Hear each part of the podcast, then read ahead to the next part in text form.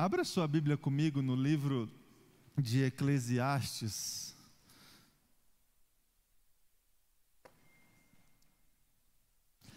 Eclesiastes capítulo 4.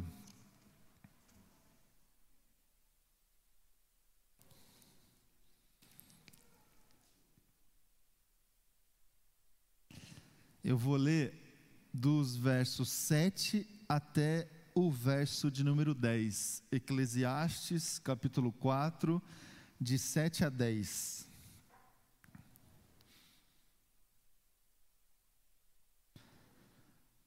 Acompanhe comigo a leitura do texto que diz assim: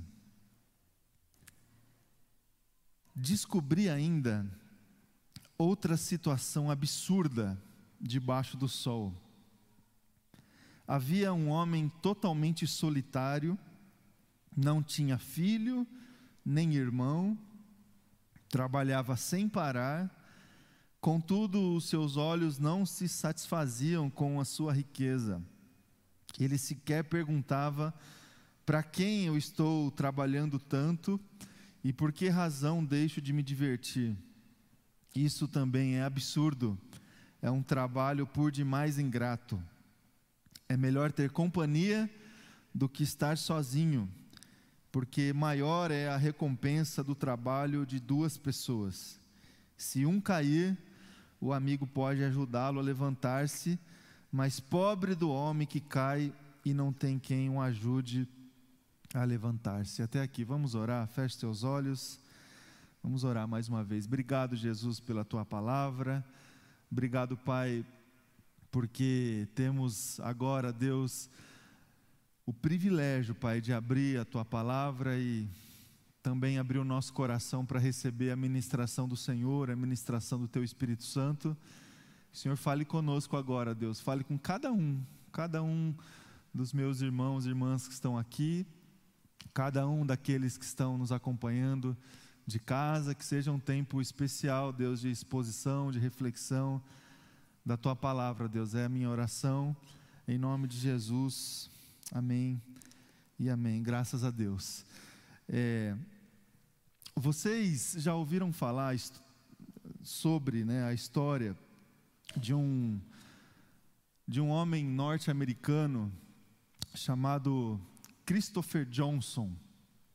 Esse sujeito, na década de 90, ele tinha tudo na vida, era filho de pais bem-sucedidos, tinha dinheiro, tinha uma carreira profissional bem-sucedida pela frente, ele tinha uma perspectiva muito equilibrada assim a respeito do seu futuro, mas motivado assim por um senso de inadequação das conveniências sociais, é, motivado também por um vazio existencial enorme dentro de si, ele abandona tudo, abandona sua família, abandona o que ele tinha de recurso financeiro e ele parte para uma caminhada de peregrinação no, na costa oeste americana em busca do preenchimento desse vazio existencial que ele tinha e ele vai é, da Califórnia para o norte oeste dos Estados Unidos, ele entra no Canadá e ele chega no Alasca. E lá no Alasca, é, ele começa a construir a história dele ali, sozinho, no, no meio do gelo. É, nessa caminhada de peregrinação dele, ele relata tudo isso num num diário. Inclusive, a história dele é, se transformou há algum tempo atrás num filme, um filme chamado Na Natureza Selvagem. Não sei se vocês assistiram. E esse sujeito morre lá no Alasca depois de algum tempo, é, tendo que correr atrás da própria comida, se proteger do frio e tal. Dentro do, dos vários insights que ele relata no diário, onde ele escreveu é, toda a história de peregrinação dele, é, de viagem e tudo mais, talvez o mais é, o que chama mais a atenção, o insight que salta mais aos nossos olhos, é quando ele diz que a verdadeira felicidade só é verdadeira quando, ah, quando ela consegue ser compartilhada. O que, que isso significa? Significa que esse sujeito, depois conhecido como Alexander Supertramp, ele partiu, deixou tudo para trás, partiu para essa caminhada, para essa busca de contentamento, de sentido para a vida, e ele peregrinou durante dois anos é, nessa, nessa jornada, e ele chegou lá no final dessa jornada de peregrinação, é, chegou nessa conclusão de nada, de nada vale na vida se a gente não puder compartilhar as nossas experiências, se a gente não puder olhar para o nosso lado e enxergar alguém do nosso lado, partilhando a vida conosco, partilhando as nossas experiências, as nossas alegrias, as nossas tristezas. A verdadeira felicidade é aquela que pode ser compartilhada. Essa constatação do, desse sujeito norte-americano também é a constatação do pregador aqui de Eclesiastes. O autor de Eclesiastes, que muito, muitos consideram que foi o rei Salomão, ele também chega a essa conclusão que é completamente fora do normal. É um absurdo alguém conduzir a vida de uma maneira solitária, de uma maneira é, individualista. Um absurdo essa realidade. Acontece que quando a gente olha para a nossa vida, para o nosso tempo, para a nossa geração, a gente chega à conclusão de que não é tão absurdo assim as pessoas tentarem viver as suas vidas de uma maneira solitária, individual. Na busca é, por segurança e liberdade, e essa busca é uma busca nossa, dentre tantas coisas que a gente procura e busca na vida, segurança e liberdade estão ali é, dentre as prioridades. A gente busca segurança e liberdade.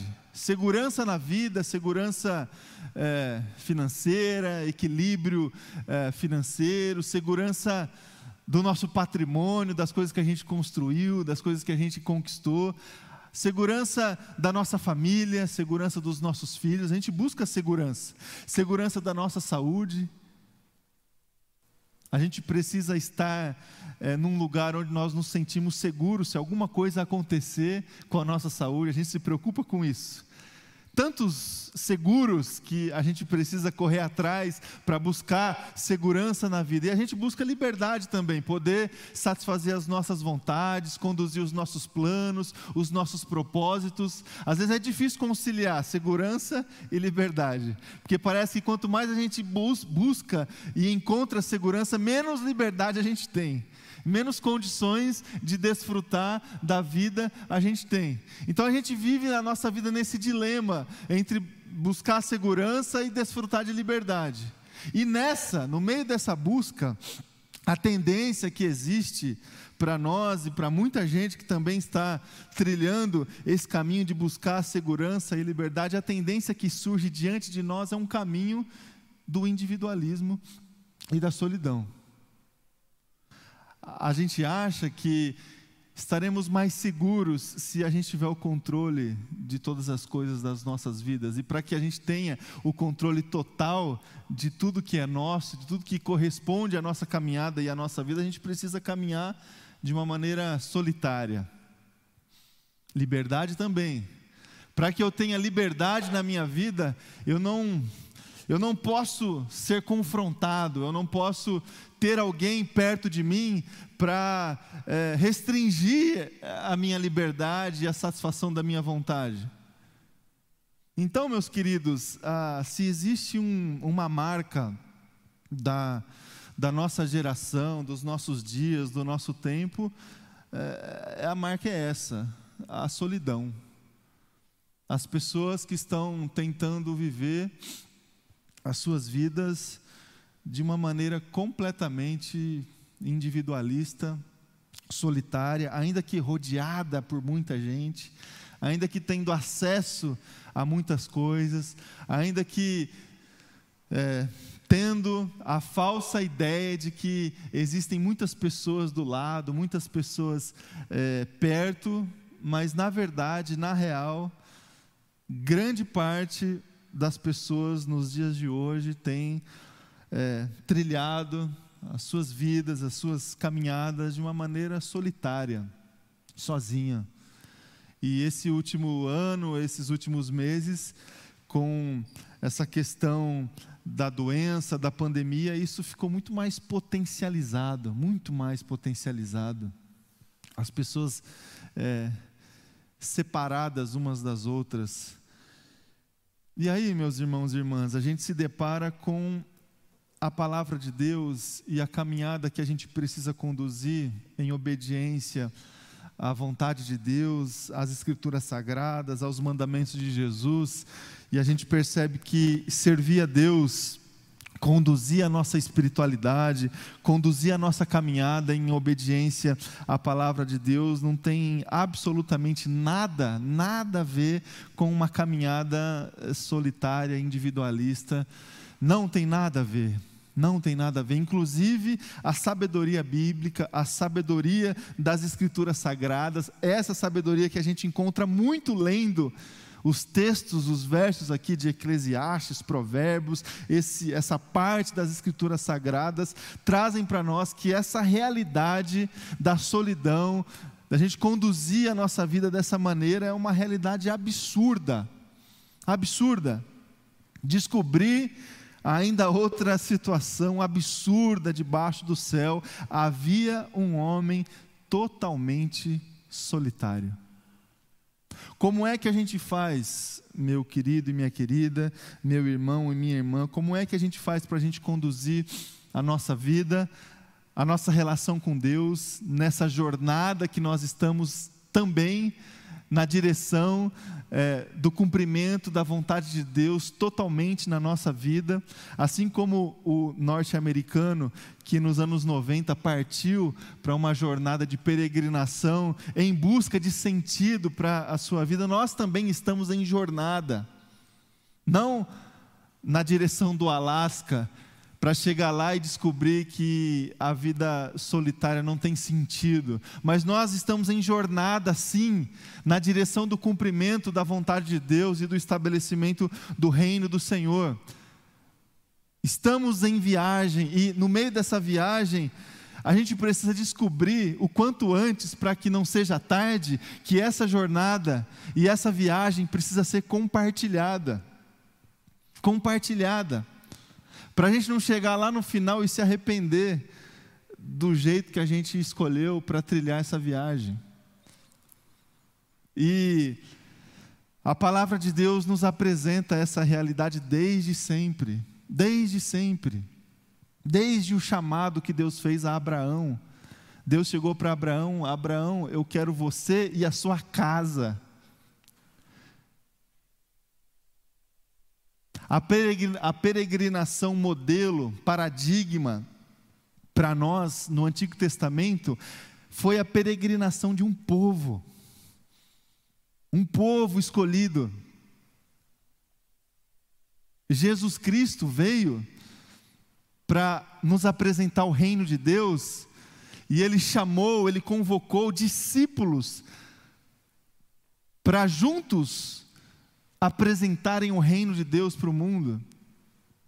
Depois que Cristo voltou para o Pai, a igreja se formou, um grupo de pessoas se formaram para desfrutar e expandir o reino de Deus. E hoje nós estamos aqui como igreja do Senhor. Então, não existe, não existe a mínima possibilidade de a gente trilhar essa jornada sem que a gente esteja compartilhando, partilhando a nossa vida, o nosso tempo, os nossos recursos com outras pessoas. Porque o alvo, o alvo do cuidado, da intervenção, da direção, da bênção de Deus está na comunidade, na família, na comunhão. Inclusive, o próprio Deus se apresenta para nós em comunhão, o Deus Pai, o Deus Filho e o Deus, e o Deus Espírito Santo. Esse é o modelo da bênção do Senhor. Ali o Senhor ordena a sua bênção. Ali onde? Na comunhão. Na comunhão que é a sua essência e na comunhão que é tudo aquilo que ele faz e que ele abençoa e que ele ministra.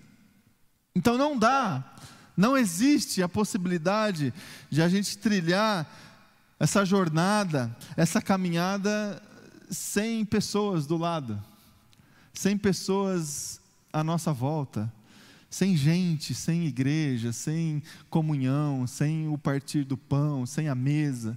Por isso que a mesa é o grande símbolo, é, o grande símbolo do cristianismo, para mim, depois da cruz, é a mesa.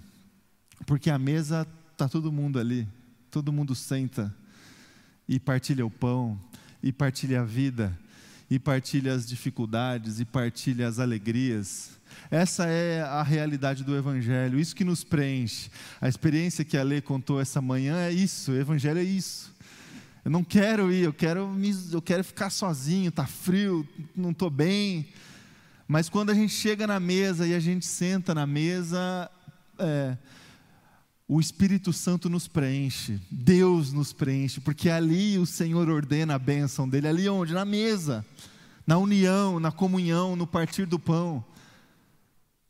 O personagem do, do John Bunyan, no livro O Peregrino, no meio da sua jornada, ele encontrou pessoas para partilhar a vida e para caminhar junto com ele.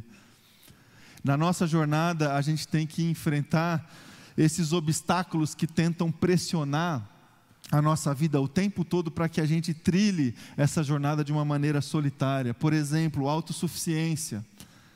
Essa voz que surge dentro do nosso coração que diz para nós assim: ó, oh, eu não preciso de ninguém.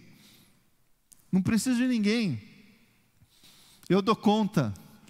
Eu sei tudo. Eu conheço o caminho. Eu conheço a palavra, eu sei o que eu tenho que fazer, sabe? Essa voz assim, eu não preciso de ninguém, eu não preciso de amigo, eu não preciso de igreja, eu não preciso de líder, não preciso. É autossuficiência. O isolamento, essa voz que vez ou outra surge dentro do nosso coração, que faz com que a gente se coloque dentro de nós pensando da seguinte forma: eu não quero me expor.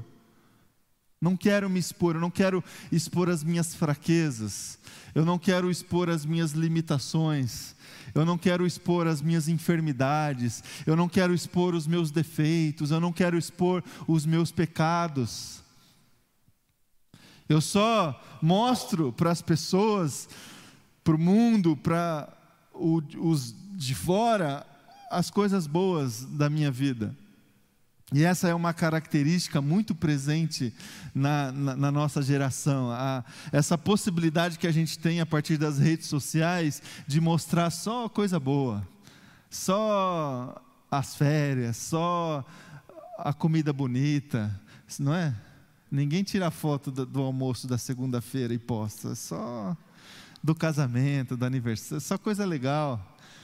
Nada de errado de fazer isso, mas a gente precisa é, pensar um pouco, senão, porque senão a gente vai viver só dessa forma, sem expor a totalidade da nossa vida. Um outro obstáculo que a gente tem é o perfeccionismo. Essa voz que vem dentro de nós e diz assim: ó, eu faço do, só do meu jeito e o meu jeito é o certo. Eu não considero que talvez uma outra pessoa faça melhor do que eu. Eu não considero as qualidades de outras pessoas, as habilidades das outras pessoas. Eu sou perfeccionista e é só do meu jeito que é certo.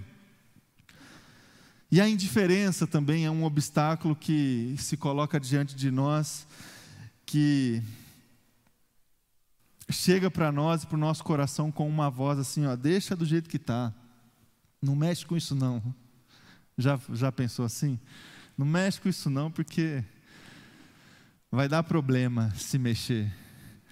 É, esses obstáculos aqui da autossuficiência, do isolamento, do perfeccionismo, da indiferença e tantos outros obstáculos, a gente precisa enfrentar.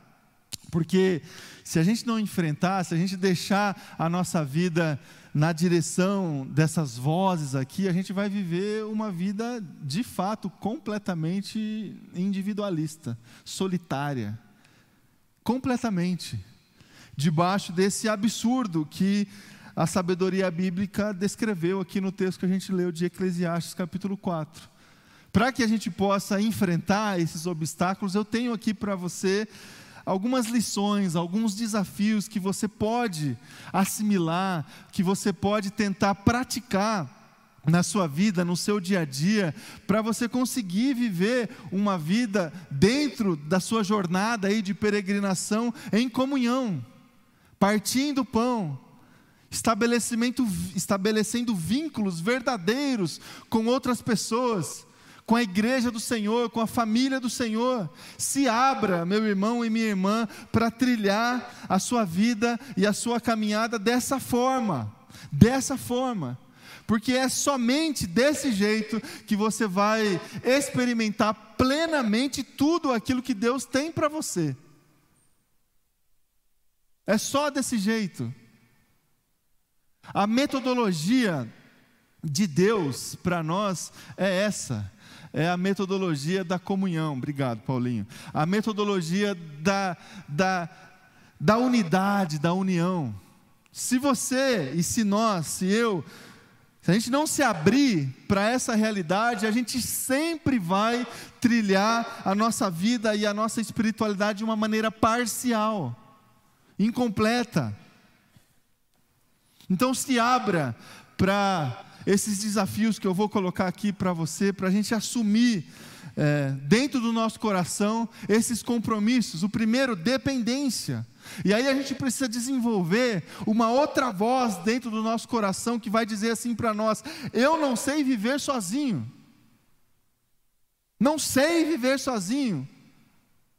A minha felicidade, o, o sentido que eu busco para a minha vida, o propósito que eu busco para a minha vida, depende de outra pessoa, depende de outras pessoas. Eu dependo do afeto, eu dependo da sensibilidade, a minha vida é completamente dependente de outras pessoas e a sua também. E a gente precisa descobrir isso o quanto antes, se a gente quiser desfrutar plenamente da vontade e do estabelecimento do reino de Deus que pode passar por nós. O próprio Deus, meus irmãos e irmãs, a partir de Cristo Jesus, se colocou na dependência de outras pessoas. Ninguém consegue viver sozinho sem depender de ninguém. A nossa vida só é completa no outro no outro. Do contrário, ela sempre vai ser parte, sempre vai ser parcial. Então, dependência, dependência, humildade para é, reconhecer que a gente precisa de uma outra pessoa. Um segundo desafio é exposição. E talvez esse é, seja o desafio que exige de nós mais coragem. Essa voz que precisa existir dentro do nosso coração, que nos diz assim: ó, esse aqui sou eu. Esse sou eu. Esses são os meus defeitos, essas são as minhas limitações, essas são as minhas qualidades, as minhas habilidades, isso aqui sou eu, todinho por inteiro. Exposição. A exposição é, que Cristo Jesus espera de nós. Cristo Jesus espera de nós. Você já parou para pensar assim, é, por que, que Deus espera que a gente ore na presença dEle e peça tudo aquilo que a gente precisa? Sendo que ele é onisciente e Ele sabe de todas as coisas, e Ele sabe tudo o que está passando pela nossa vida e dentro do nosso coração. Por que, que Cristo Jesus espera assim que a gente faça, que a gente fale? Porque Ele quer essa exposição. O que, que você quer que eu lhe faça? Fale. Coloca para fora. Se exponha. Coloque a sua vergonha aqui diante das outras pessoas. Porque se tem uma consequência que o pecado gera no nosso coração, e essa consequência está lá desde o começo, é essa, esse medo da exposição. No relato da queda no jardim do Éden, a primeira consequência que o pecado gerou em Adão e Eva foi justamente esse medo da exposição. Depois de ter aceitado a tentação e ter é, comido do fruto da árvore do conhecimento do bem e do mal, na viração do dia, Deus encontrou Adão e Eva, e Deus encontrou Adão e Eva escondendo as suas vergonhas. Meus queridos, meus irmãos e irmãs, estamos nós hoje aqui do mesmo jeito, tentando esconder os nossos pecados, tentando esconder os nossos erros, tentando esconder as nossas limitações. E dessa forma, Deus não consegue fazer nada, Ele não tem acesso, porque está fechado, está escondido, está guardado. Um segundo desafio que eu coloco aqui para você, para o meu coração e para o seu coração é esse: exposição. A nossa vida só é completa com transparência e sinceridade. Deus só tem acesso para nos transformar, para é, derramar sobre nós milagres sobrenaturais quando a gente consegue dizer: Jesus, é isso aqui que eu quero. O meu problema é esse. O meu pecado é esse, eu confesso o meu pecado. Tem uma tradição é, que foi perdida ao longo dos anos, sobretudo dentro da igreja protestante reformada, que é justamente essa prática da confissão dos pecados. A gente acha que a gente pode confessar os nossos pecados só para nós, assim, diante de um espelho. Quando, na verdade, inclusive, a palavra de Deus, as escrituras sagradas, desafiam todos nós para que a gente possa confessar uns aos outros os nossos pecados, para que a cura nos encontre. E a gente perdeu essa prática tradicional da igreja cristã de confessar os nossos pecados. Para que a gente possa confessar os nossos pecados, a gente precisa de coragem para se expor. É óbvio que a gente não vai e não tem que expor a nossa vida para todo mundo na rede social, no Facebook, óbvio que não. Não dê pérola aos porcos, não faça isso. Não faça isso, pelo amor de Deus. Mas você precisa de pessoas do seu lado que você confia para partilhar a sua vida, para se expor, para se abrir para tudo aquilo que Deus deseja fazer dentro do seu coração. O terceiro desafio é humildade. Humildade para reconhecer que a outra pessoa faz melhor. Essa voz que tem que existir dentro do nosso coração, que vai nos dizer tantas vezes: Ó, oh, você faz melhor que eu. Você é melhor do que eu nisso aí. Humildade. Só reconhece que o outro é melhor e faz melhor aquele que é humilde. A humildade de reconhecer os nossos erros, as nossas limitações, para além disso, reconhecendo as qualidades dos outros, das outras pessoas. A nossa vida só é completa quando a gente se submete aos outros.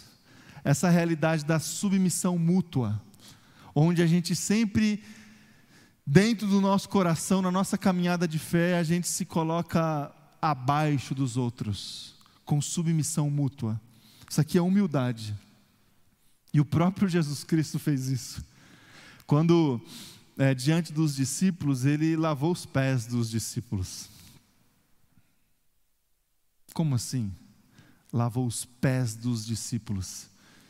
Que posição mais humilhante foi essa que Deus se submeteu, lavando os pés de pecadores, de pessoas que eram marginalizadas na sociedade. O próprio Jesus Cristo nos ensinou, nos ensinou. E de repente, de repente, meus irmãos e irmãs, a gente vive a nossa vida é, na nossa, num, num mundo tão com os valores tão invertidos que essa cena não cabe mais nos dias de hoje. Não cabe. Não cabe. Cristo subserviente. Deus subserviente, o Deus que, que se esvaziou e se fez homem.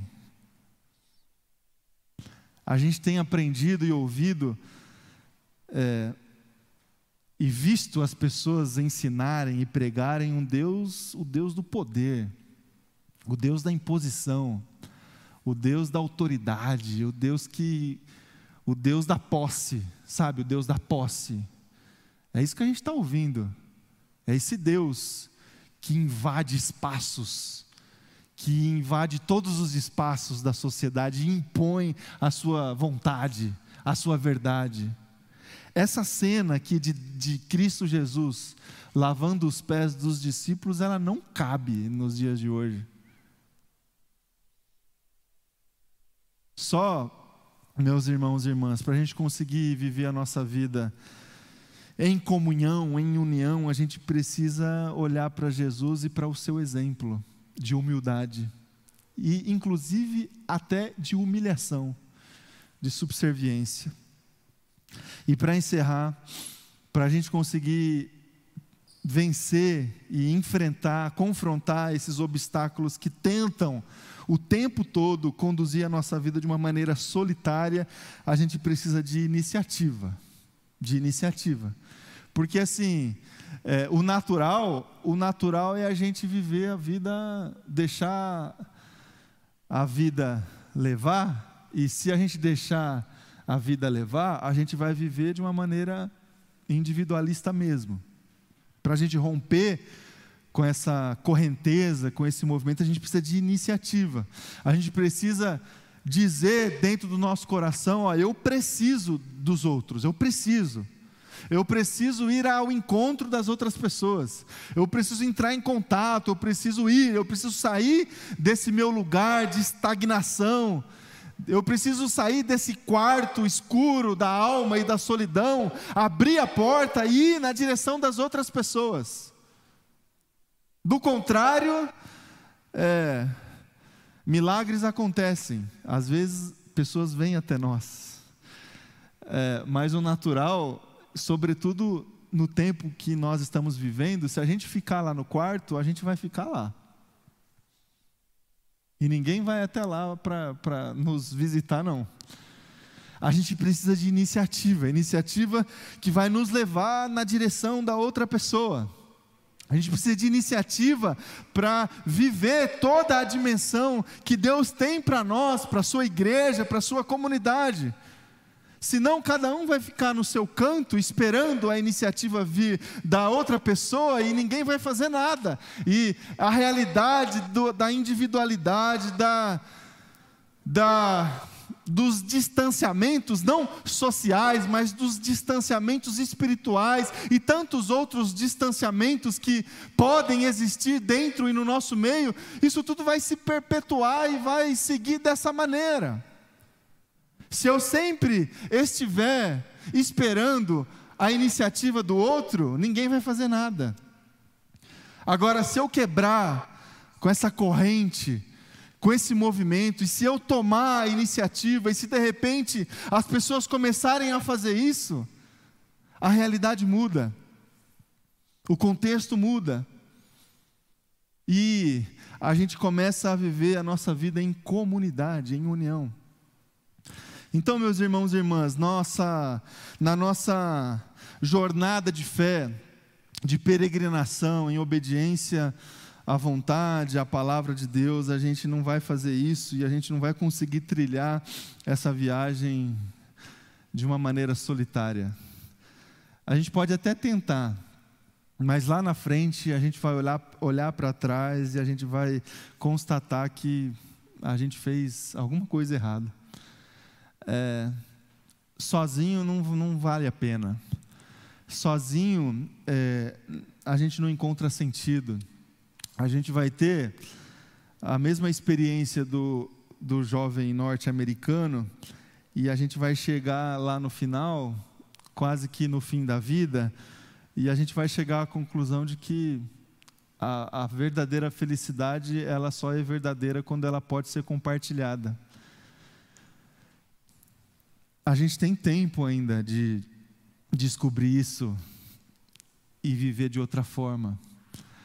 E nós, como cristãos, como filhos e filhas do Senhor, além de bons exemplos seculares, se é que a gente pode dizer dessa forma, a gente tem a palavra de Deus que já nos disse isso, que a vida é, solitária é uma vida absurda, sabe essa vida que a gente trabalha, trabalha e não sabe nem por que está trabalhando?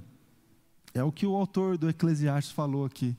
Esse homem que trabalha, que é ingrato, que reclama, que só reclama, e não sabe o porquê que faz e o porquê que não faz, e vive a vida dessa forma. Isso aqui é um absurdo. Agora, é muito melhor ter companhia, porque assim, maior é a recompensa do trabalho de duas pessoas. Se um cair, o amigo pode ajudá-lo a levantar. Mas pobre o homem que cai e não tem ninguém para ajudar a levantar. Meus irmãos e irmãs, que você trilhe aí a sua jornada, a sua caminhada, sabendo que você precisa da outra pessoa, você precisa da igreja, você precisa é, de se abrir para desfrutar de comunhão. Que seja assim no meio de nós, que seja assim. É, no nosso contexto, que seja assim na nossa vida. Vamos orar. Vou convidar você a se colocar em pé aí no seu lugar. Convidar também o pessoal da banda para vir aqui me ajudar.